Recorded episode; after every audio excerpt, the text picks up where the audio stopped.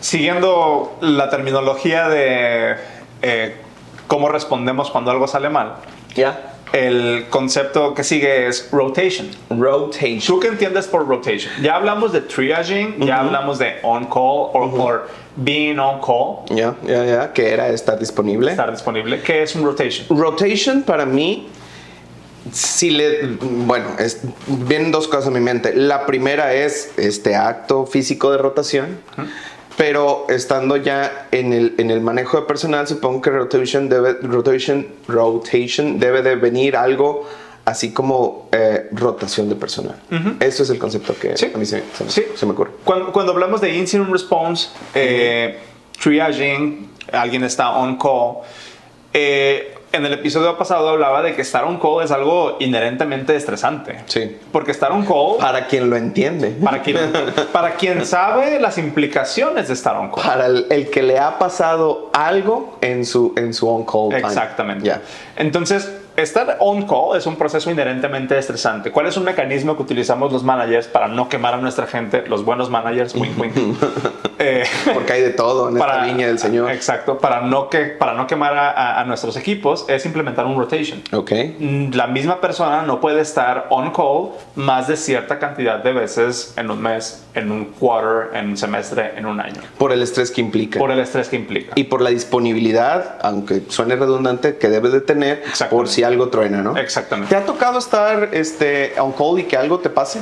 Eh, sí, o sea, me, ha- me ha tocado, me ha tocado estar on call y tener que estar presente monitoreando la situación, pero no resolviendo la situación yo. Ah, ok, ok.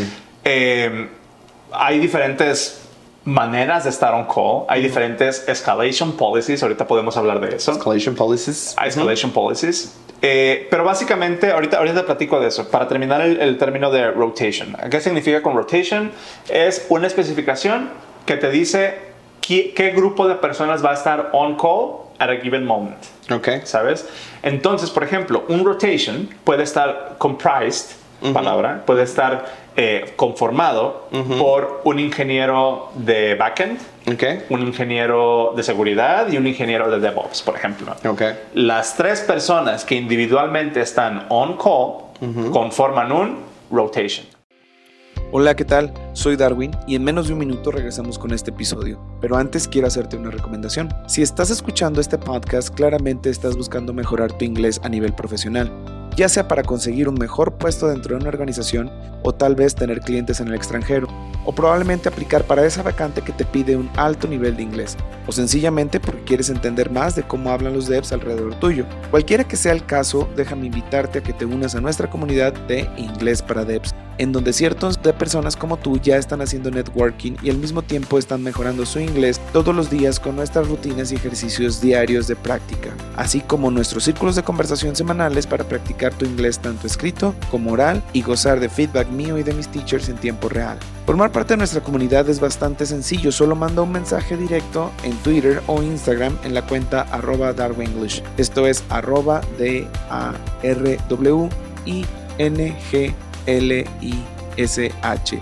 Y dime literal, quiero ser parte de la comunidad y voilà, listo. Recuerda que todo esto es 100% gratis y lo único que te pido es que nos ayudes a compartir los consejos para mejorar tu inglés en alguna de nuestras redes sociales, ya sea Twitter, Instagram, TikTok o tal vez, y por qué no, LinkedIn. Sin más, te dejo escuchar el resto del episodio. De antemano te doy la bienvenida a nuestra comunidad. Entonces, el rotation tú lo puedes analizar como de esta semana quién va a estar on call. What i- who is on this, this week's rotation? Ok. ¿va? This week's rotation is Darwin, Oscar, and Ale. Ok. ¿va? Entonces, eh, es- estas tres personas conforman un rotation. Y ese rotation va cambiando cada semana, cada cuarto, cada quincena, bla, bla, bla. De manera que tú sabes que cuando viene tu rotación, así le, así le decimos. Sí. ¿Cuándo, ¿Cuándo viene tu rotación? When's my, my next rotation? When is my next rotation? Ok. ¿Sabes?